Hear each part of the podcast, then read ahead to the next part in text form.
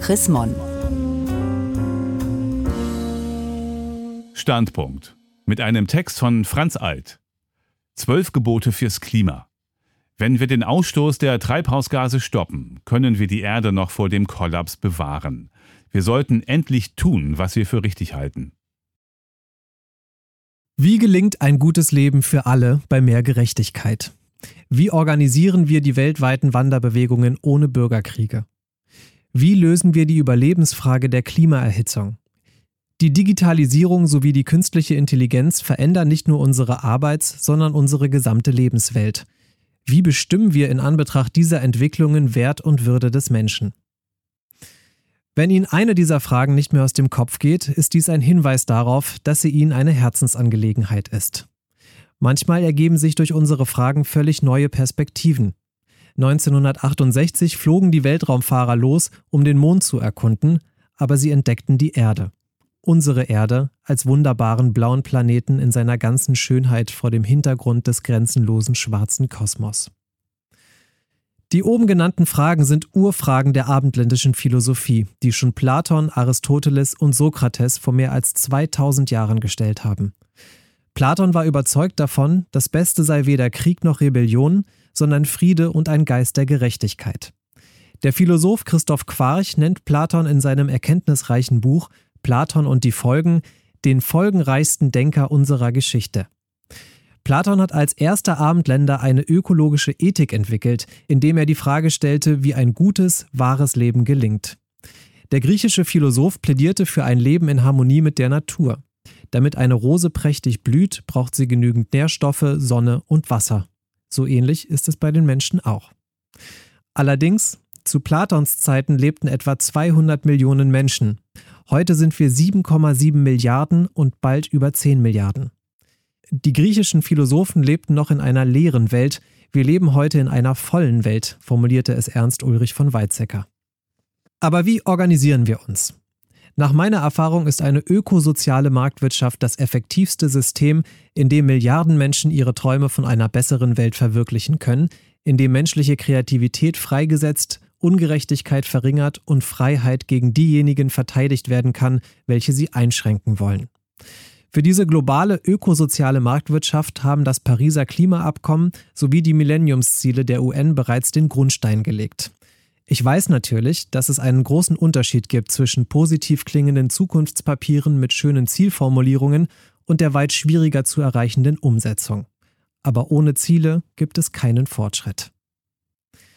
Zukunft ist möglich. Das bewiesen auch die Väter der sozialen Marktwirtschaft im Nachkriegsdeutschland. Zwischen 1950 und 1980 hat das Modell der sozialen Marktwirtschaft dazu geführt, dass Deutschland eine Aufstiegsgesellschaft wurde. Nicht alle, aber die meisten fuhren im Fahrstuhl nach oben. Heute, so diagnostiziert der Publizist Ilya Trojanow, sind wir eher eine Rolltreppengesellschaft. Einige fahren nach oben auf der Rolltreppe, sehr viele aber nach unten. Auf- oder Abstieg. Gesellschaftliche Zusammenbrüche waren in der Vergangenheit fast alle ökologisch bedingt. Klar ist, eine neue Umwelt können wir nicht schaffen, aber wir können intelligenter mit ihr umgehen und sie schützen, auch aus Eigeninteresse. Die US-Raumfahrtbehörde NASA hat im Februar 2019 auf drastische und anschauliche Weise den Klimawandel beschrieben. Danach waren die vergangenen fünf Jahre die heißesten seit 1880.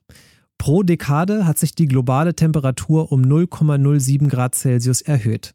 Seit 1981 beschleunigt sich diese Erhöhung um 0,17 Grad pro Dekade. Sie hat sich also mehr als verdoppelt.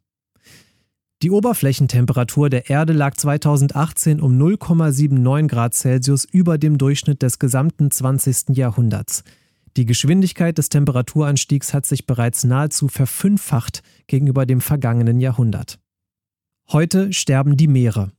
Ihnen geht die Luft aus, weil in immer mehr Regionen der Sauerstoffgehalt in den Ozeanen auf ein Minimum gesunken ist. Die meisten Lebewesen im Ozean können dort nicht mehr überleben. Ursache ist die Überdüngung. Das alles hält der Planet auf Dauer nicht aus. In Frankfurt und München, in Hamburg und Berlin könnte es bis 2080 so heiß werden wie heute im südlichen Afrika oder gar in Zentralafrika. Die Frage ist nicht mehr, ob dieses System zusammenbricht. Die einzig realistische Frage heißt, wann bricht dieses System zusammen? Doch es ist noch nicht zu spät, um den Klimawandel aufzuhalten. Dazu müssen wir politisch, wirtschaftlich und in unserem privaten Handeln konsequent umsteuern. Hier sind meine zwölf Gebote gegen den Klimawandel. Erstens. Bis 2050 spätestens müssen die Treibhausgasemissionen auf Null zurückgefahren werden. Zweitens. Alles, was neu gebaut wird, muss emissionsfrei sein, zum Beispiel durch mehr Holzbauten. Drittens. Ab sofort darf der Bau von Kraftwerken nur dann zugelassen werden, wenn diese erneuerbare Energien nutzen. Die heutigen Milliardensubventionen für Treibhausdreckschleudern müssen wir streichen. Viertens. Ab 2025 dürfen nur noch E-Autos neu zugelassen werden oder Autos mit anderen CO2-freien Motoren. Fünftens. Dass das geht, hat Kalifornien schon in den 1990ern bewiesen, indem es Quoten für E-Autos einführte. China, der größte Automarkt der Welt, führt solche Quoten ab 2019 ein. Jetzt müssen alle anderen folgen. Sechstens. Neue Industrieanlagen sollten ab 2025 frei von CO2-Emissionen sein. Ein Zeitplan, ab wann nur noch emissionsfreie Technologien verkauft werden dürfen, wird global die notwendigen Innovationen antreiben. Siebtens. Etwa 25 Prozent der jährlichen Treibhausgasemissionen sind auf die Produktion von Lebensmitteln zurückzuführen, besonders auf Fleischprodukte. Deshalb sollten alle die Regeln der Deutschen Gesellschaft für Ernährung beachten. Diese schlagen vor, den Fleischkonsum zunächst zu halbieren und dann zu dritteln. Dies hilft, Übergewicht und Bluthochdruck vorzubeugen, verlangsamt den Klimawandel und senkt die Stickstoffbelastung des Grundwassers. Achtens. Wir müssen den öffentlichen Verkehr stark ausbauen. Mehr Skype-Konferenzen statt persönlicher Treffen. Und wir dürfen weniger Fläche für Häuser, Straßen und Industrie zubauen. Wir müssen höher bauen und intelligenter verdichten. Ökologisch bauen heißt nicht neu bauen, sondern primär sanieren und renovieren. Neuntens. Wir müssen weltweit aufforsten und die Wüsten begrünen, wie es die Kinder- und Jugendorganisation Plant for Planet seit vielen Jahren vorbildlich tut. Sie hat bereits 16 Milliarden Bäume gepflanzt. Ihr Ziel sind 1000 Milliarden Bäume. Zehntens. Wir dürfen nur noch Politiker wählen, die auch wirklich unsere Interessen vertreten und nicht die Interessen der alten fossil-atomaren Energiewirtschaft oder der fossilen Autowirtschaft. Demokratie statt Autokratie und Sonne statt Atom und Kohle. Elftens. Entwicklung in armen Ländern ist die beste Vorsorge gegen ungebremstes Bevölkerungswachstum. Zwölftens. Wir alle können weniger kaufen und wegwerfen, mehr Fahrrad fahren und laufen, grüner feiern, zu Ökostrom wechseln, Geld grün und fair anlegen. Wir sollten endlich tun, was wir für richtig halten. Einfacher leben, damit andere einfach überleben. Mehr denken und Widerstand leisten gegen Dummheit und Kurzsichtigkeit. Wir können uns selber vom Überfluss befreien. Ein Einzelner oder eine Einzelne kann nichts tun. Wenn jede und jeder vor seiner eigenen Haustür kehrt, wird die ganze Welt sauber. Unsere Zukunft hängt davon ab, was wir heute tun, sagte Mahatma Gandhi. Wer hindert uns daran, wenn nicht wir selber? Eine bessere Welt beginnt beim einzelnen Menschen. Nach wie vor machen wir alle diese Erfahrung. Nach jedem Winter hoffen wir auf den Frühling. Und inmitten jeder Nacht beginnt ein neuer Tag. Wir müssen allerdings vieles ändern, damit es auch nach tausend Jahren noch nach jedem Winter wieder einen Frühling geben kann. Und nach jeder Nacht einen neuen, schönen Tag.